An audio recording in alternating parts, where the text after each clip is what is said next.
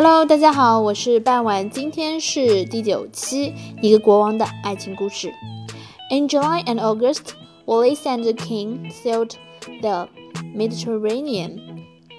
They met Prime Minister Metaxas in Greece, Kemal Atatürk in Turkey, and King Boris in Bulgaria.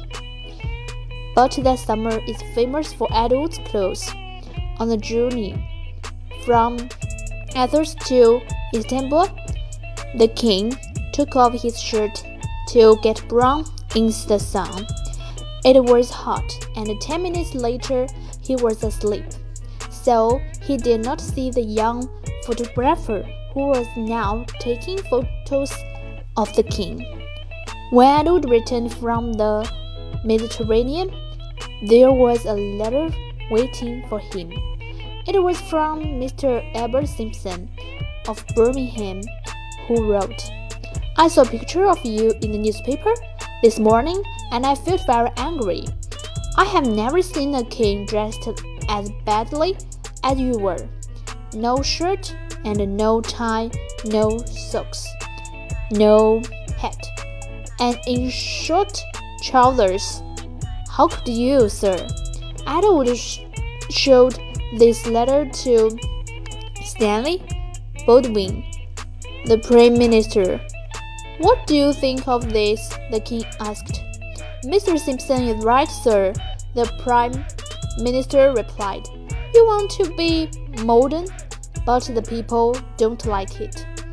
Edward put the letter on the fire and Do you think that divorce is modern, Mr. Baldwin? The Prime Minister sat down. Yes, sir, he began. If read about this Mr. Simpson. She had two husbands still alive, and you must understand what that means, sir. She cannot marry a king, but I cannot live without her, Edward said. Then, sir, the Prime Minister replied, I can see there's a storm coming.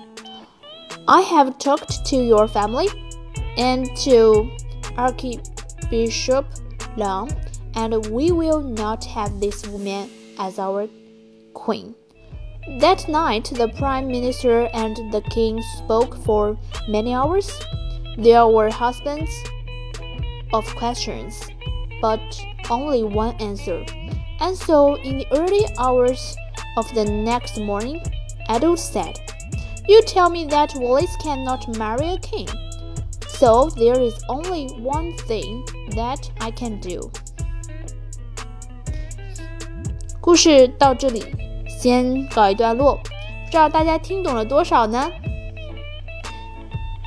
如果大家听懂的话，希望大家能够积极的在评论区下方进行留言。Thank you for listening. Bye bye.